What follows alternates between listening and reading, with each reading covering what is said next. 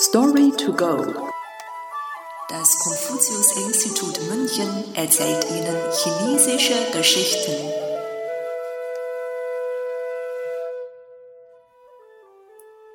Schlechter als Sun Shan. Mingluo Sun Shan. Text überarbeitet von Hu Wenxiu. Übersetzt von Nathalie Emmert. Während der Song-Dynastie lebte ein begabter Junge namens Sun Shan. Der Junge war nicht nur intelligent, sondern auch humorvoll und wurde von allen geliebt. Damals hofften viele Menschen darauf, durch gut abgeschlossene Prüfungen ein besseres Leben führen zu können.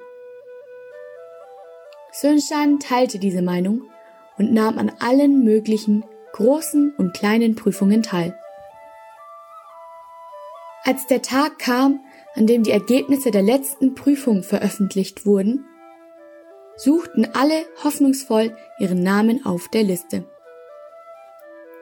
Sünshan suchte und suchte, und als er am Ende der Liste ankam, sah er endlich seinen Namen. Obwohl er der Letzte auf der Liste war, hatte er die Prüfung dennoch bestanden. Und somit machte Sunshan sich glücklich auf den Heimweg. Auf dem Weg traf er einen Nachbarn, dessen Sohn auch an der Prüfung teilgenommen hatte.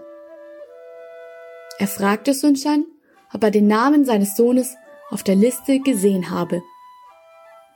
Sunshan wollte dem Mann die Wahrheit zwar nicht sagen, doch er wollte auch nicht lügen und so sagte er, alle vor mir haben die Prüfung bestanden. Dein Sohn kommt nach mir.